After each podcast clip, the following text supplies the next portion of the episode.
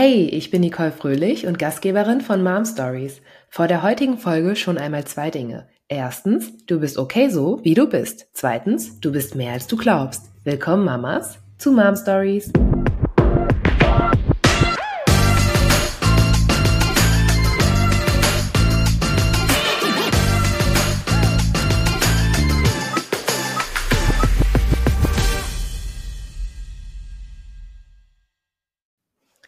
Hi, herzlich willkommen. Heute möchte ich mit dir über ein Thema sprechen, welches mich in besonderem Maße betrifft. Ich möchte das tun, ohne dabei privat zu werden oder zu privat zu werden, denn mein oberstes Anliegen ist, meine Kinder zu schützen. Und wer weiß, ob sie das hier eines Tages mal hören werden. Dennoch ist es ein Thema, was immer noch viel zu selten besprochen wird. In der Gemeinschaft von Frauen, aber erst recht in der Öffentlichkeit. Es ist ein echter Skandal und lässt mich jedes Mal zurück mit einer hm, Fassungslosigkeit, die schmerzt. Fast so sehr wie das Erlebte selbst. Ich spreche über Gewalt unter der Geburt unserer Kinder. Über was wir heute nicht sprechen, aber bestimmt einmal sprechen werden, sind die Gründe. Weshalb erleben schätzungsweise bis zu 45 Prozent aller Frauen unter der Geburt Gewalt. Ist es Zeugnis eines kaputtgesparten Systems, eines patriarchalischen Systems? Ist es das Ergebnis von überlasteten Menschen, die rund um die Uhr arbeiten, um eine unterversorgte Geburtsstation am Laufen zu halten? All das müssen wir in einer weiteren Folge besprechen. Und es wird bestimmt auch politisch werden. Was ich heute machen möchte, ist eines. Das Thema hinausrufen in die Welt und dir Mut zusprechen, wenn du betroffen bist. Das heißt, wenn du eine schwere Geburt erlebt hast.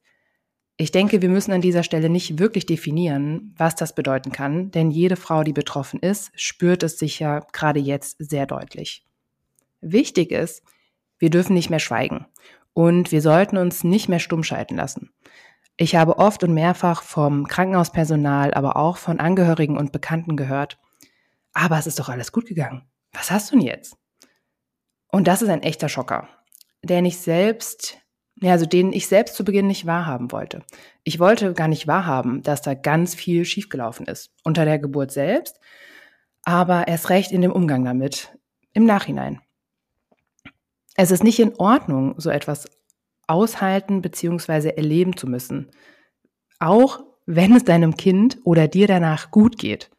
Äh, natürlich ist es die oberste Priorität, dass es deinem Kind gut geht. Ich finde, darüber müssen wir überhaupt nicht sprechen. Also solche Kommentare implizieren ja, dass man das nicht so sieht, dass man nicht froh darüber ist, dass es dem Kind gut geht. Darum geht es doch gar nicht. Und das finde ich fast schon grausam. Wir wollen nichts anderes, als dass es unserem Kind gut geht. Aber das rechtfertigt niemals auch nur das Erleben von Gewalt. Wenn du als Frau davon betroffen bist, möchte ich dir eines sagen.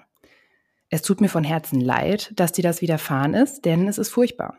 Ich wünsche dir einen Weg, damit umgehen zu können, das Erlebte integrieren zu können in dein Leben. Vielleicht findest du eine Stimme, um darüber zu sprechen, oder du malst, wenn du gerne malst.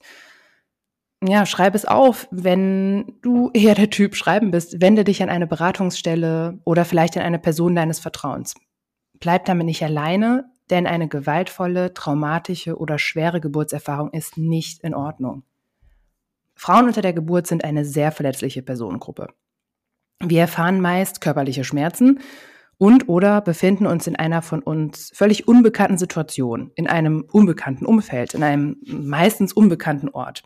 Über Geburten im Lockdown möchte ich jetzt gar nicht sprechen. Das ist wieder, das kann weitere Folgen füllen. Ähm, das ist natürlich besonders unglücklich gelaufen in der Regel. So eine Geburtserfahrung ist allerdings sehr, sehr intim und persönlich und wir müssen meist auch hinnehmen, dass mehrere uns völlig unbekannte Menschen uns nackt sehen und oder in uns hineinsehen. Also ich meine, das alleine macht schon etwas mit jemandem und das ist etwas, was wir verarbeiten dürfen. Mir ist ganz wichtig zu sagen, das hat nichts damit zu tun, dass man nicht dankbar für dieses System sein darf und auch sollte. Ich meine, wir haben auch eine gute Gesundheitsversorgung. Das, ähm, ich möchte nur nicht, dass das jetzt vermischt wird oder das vielleicht auch ähm, ja falsch verstanden wird oder ich mich da vielleicht auch nicht so geschickt ausdrücke. Es ist halt ein sehr sensibles Thema. Selbstverständlich haben wir in vielen Bereichen auch einfach ähm, ja ein Privileg. Das ist, das sollte uns bewusst sein. Das ist es uns, glaube ich, auch. Und wir alle ähm, wissen das ganz sicher zu schätzen, wenn unser Kind an einem ähm, ja, sicheren Ort zur Welt kommt, beziehungsweise einem Ort, ja, der äh, uns Kindern, unsere Kinder auch hilft und auch rettet, wenn zum Beispiel eine Geburt ähm, sehr kompliziert oder gefährlich sein kann. Denn eine Geburt ist immer noch eine Geburt und da geht es manchmal leider ähm, ja immer noch um Leben und Tod. Also das genau hinzugefügt, ganz wichtig.